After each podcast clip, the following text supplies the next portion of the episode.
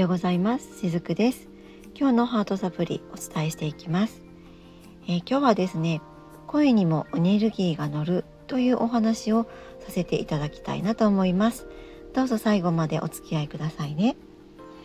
えー、私ですねこのスタイフの方でよくあの他の方のライブにお邪魔することがあるんですね。で大体そのお邪魔する番組っていうのは2チャンネルぐらいで大体決まってるんですけれども先日たまたま仕事帰りにパッとこのスタイフのアプリを開くと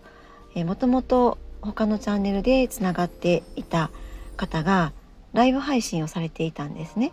であこの方はあの時の方だって私すぐ分かったのでその方の番組にお邪魔してみたんです。そしたら向こうの方も「あしずくさんだ」みたいな感じですぐに気づいてくださって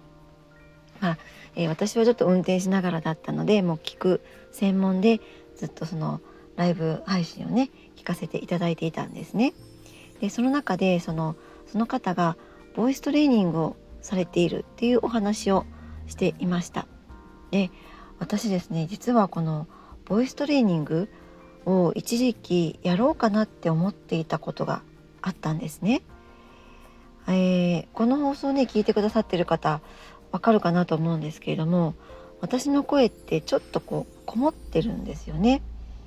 でさらに滑舌もあまり良くないのでよく言い間違いとかあるしでこのライブ配信じゃない私の放送ってそのライブ配信ではないので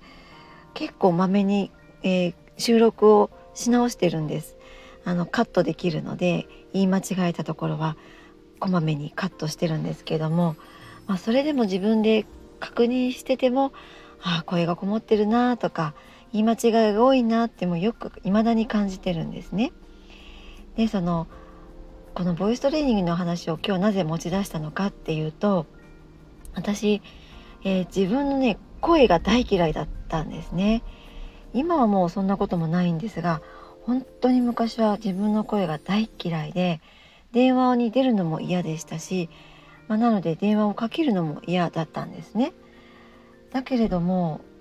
コロナがまだこう流行りだした時ですが3年前ぐらいですよね。その頃に私普段看護師の仕事もしているんですけれども、え、コロナの相談窓口に働かせていただいた時期があるんですね。でそれはちょっと流れでそうなってしまったっていうのもあるんですけれども、まあ、そしてこの流れにもねえ意味があるんだなと今ではわかるんですがあの電話窓口なので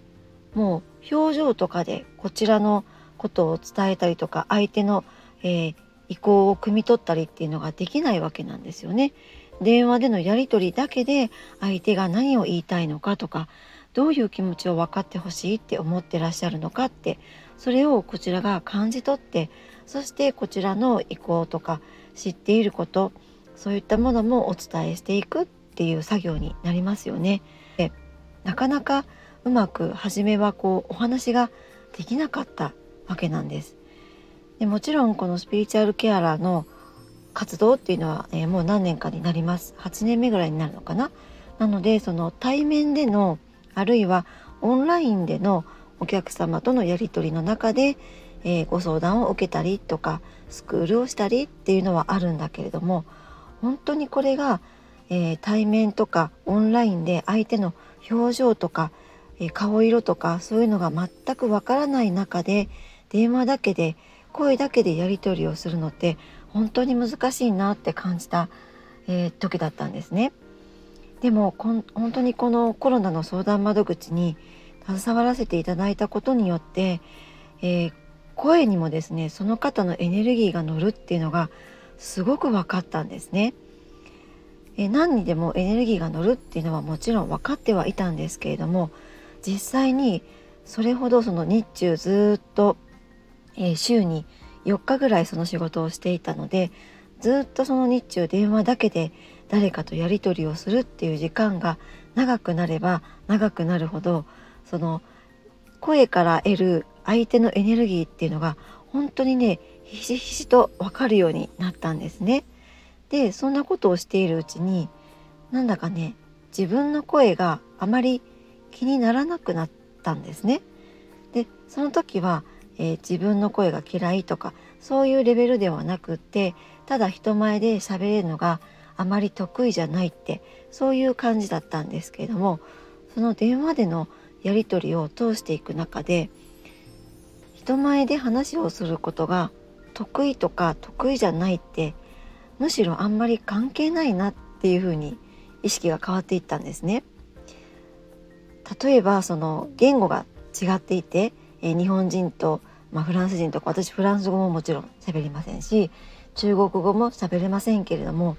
身振り手振りでもって自分の、えー、言いたいことを伝えてやり取りができるって、まあ、そういったお話って聞いたことある方もいらっしゃるのではないかなって思うんですね。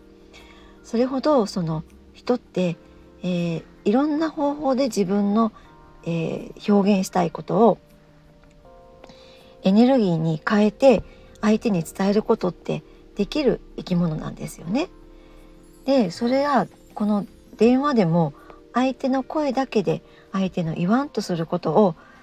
早く汲み取ってそして早く不安を取り除いてあるいは怒りでもって電話をかけてこられる方もいらっしゃったのでその怒りが少しでも軽くなる方にってそういう訓練を私はさせていただいたんだなって今ではわかるんですね。でその経緯があったからこそこのスタンド FM もやっと始めることができたわけなんです。あの何年か前に一度チャレンジをしたことがあったんですが本当にそれこそそのうまく喋れなきゃいけないとか喋、えー、るのが不得意だっていうのが自分の中に強く残っていたのでなかなかこう踏ん切れなかったんですね。本当にそれこそ聞く専門でで今でもその当時の方の、えー、チャンネルは残してあって、えー、ライブ配信お邪魔してるんですけれども、まあ、やっと今私もねこうやってライブ配信はまだしていないんですけれども収録したものを配信できるようになったっていうことがあるんですね。私みたいにですねそのお話しすることが得意じゃないとか自分の声が嫌いだっていう方結構いらっしゃるかもしれませんけれども本当にね、えー、いつどこでその生きている中いつどこでそれを払拭できるような場面が訪れるかってわからないと思います。でそのためには何かこう自分が頼まれたこととかなんとなく目の前にふっと現れた、えー、チャンスとかっていうのは是非試してみていただけるといいと思います。そうすると今回の私みたいにちょっと電話対応は苦手だなっていう意識がありながらもこうやって頼まれたコロナの電話相談窓口っていうものに携わらせていただくことで自分の中にあった話すことが苦手とかそういった意識っていうものが和らいでいくっていうそういった副産物もあったりするので是非、えー、今日私がお話ししたこと心のどこかに置いといていただけたら嬉しいなと思います。今日も最後までお付き合いくださりありがとうございました。しずくでした。